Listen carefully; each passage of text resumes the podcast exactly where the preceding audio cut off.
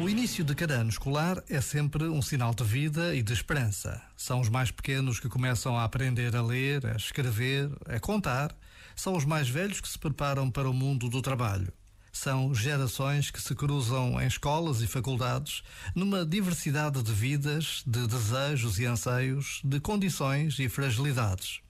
O mundo da escola é decisivo na vida de cada um e na vida de um país.